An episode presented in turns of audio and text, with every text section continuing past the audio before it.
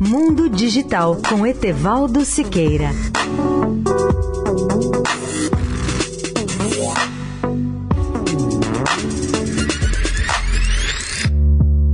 Olá, amigos da Eldorado. A disputa entre gigantes da eletrônica e da tecnologia no mundo nem sempre é justa, ética e limpa. Um dos melhores exemplos dessa guerra é a condenação da Samsung nos Estados Unidos por ter copiado patentes de smartphones da Apple. Diante disso, a empresa coreana deverá indenizar a Apple em 548 milhões de dólares pela cópia dessas patentes. A Samsung perdeu na semana passada a sua última tentativa em reduzir o valor da indenização de 548 milhões de dólares. Na quinta-feira passada, dia 24, foi realizada a última audiência de uma longa disputa judicial que se arrastava desde 2012. O veredito de dezembro de 2016 da Suprema Corte Americana foi confirmado no tocante ao cálculo dos danos causados à Apple. A queixa original contra a Samsung foi apresentada em 2011, julgada um ano depois. Em agosto de 2012, a Apple receberia 1 bilhão e 50 milhões de dólares, mas após o julgamento de vários recursos de audiências, esse valor foi drasticamente reduzido.